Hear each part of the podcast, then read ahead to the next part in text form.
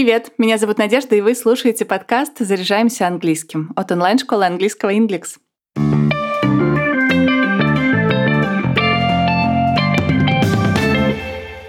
Недостаточно говорить на английском грамотно, чтобы свободно общаться с иностранцами. Важно подбирать лексику, которая будет уместна в конкретной ситуации. Представим, вас охватили эмоции, приятные или не очень. Какими словами их выразить? У нейтивов на этот случай есть в запасе лексика, и не словарная, а сленговая. В этом выпуске расскажу, при помощи каких современных сленговых слов и фраз можно описать эмоции.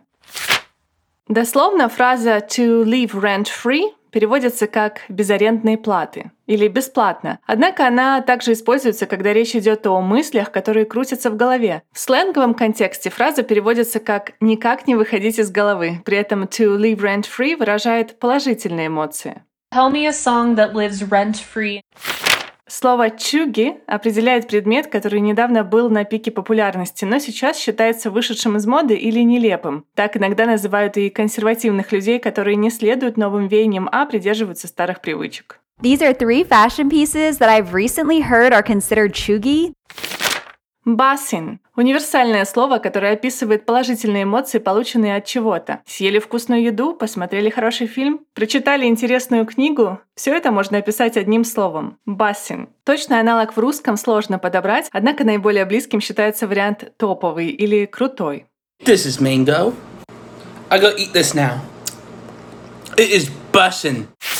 Выражение «sand on me» говорят, когда имеют в виду что-то очень смешное. На русский словосочетание переводится как «заходит», то есть «мне заходит». Например, «This joke is sending me every time I hear it». Этот анекдот заходит каждый раз, когда я его слышу.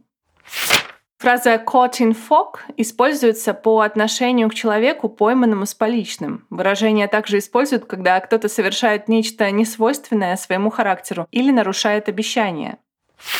Фраза «spill the tea» переводится как «посплетничать». В целом глагол «to spill» нейтивы часто используют в контексте сплетен. Сам глагол переводится как «проливать» или «расплескивать». Приведу несколько распространенных словосочетаний с этим глаголом. Например, «to spill the tea» вы уже услышали. Еще есть «to spill the juice» или «to spill the sauce» или «to spill the beans». Все это переводится как раскрывать секреты или разбалтывать тайны или разглашать какие-то неуместные интимные подробности.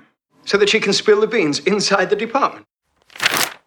I'm shook – это грамматически нестандартный вариант фразы I'm shaken, которая на русский переводится как «я в шоке». Ситуация, в которой ее произносит, может быть абсолютно неожиданной и обозначать легкое замешательство.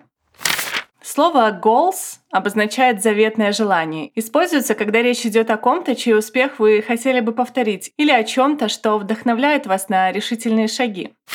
Facts используются по отношению к какому-то неоспоримому общественному факту или информации, с которой согласны все.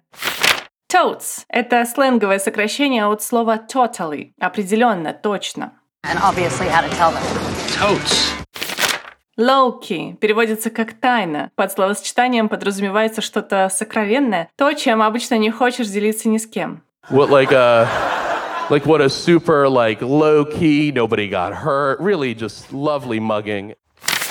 Слей считается комплиментом или похвалой. Переводится как «впечатляющий», «стильный» или «успешный». А вообще им можно заменить любое прилагательное с положительным значением.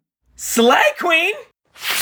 Stay woke означает «быть в курсе». Используется в контексте политических и общественных событий или каких-то движений. И такой фразой обычно призывают быть небезразличным к тому, что происходит в обществе.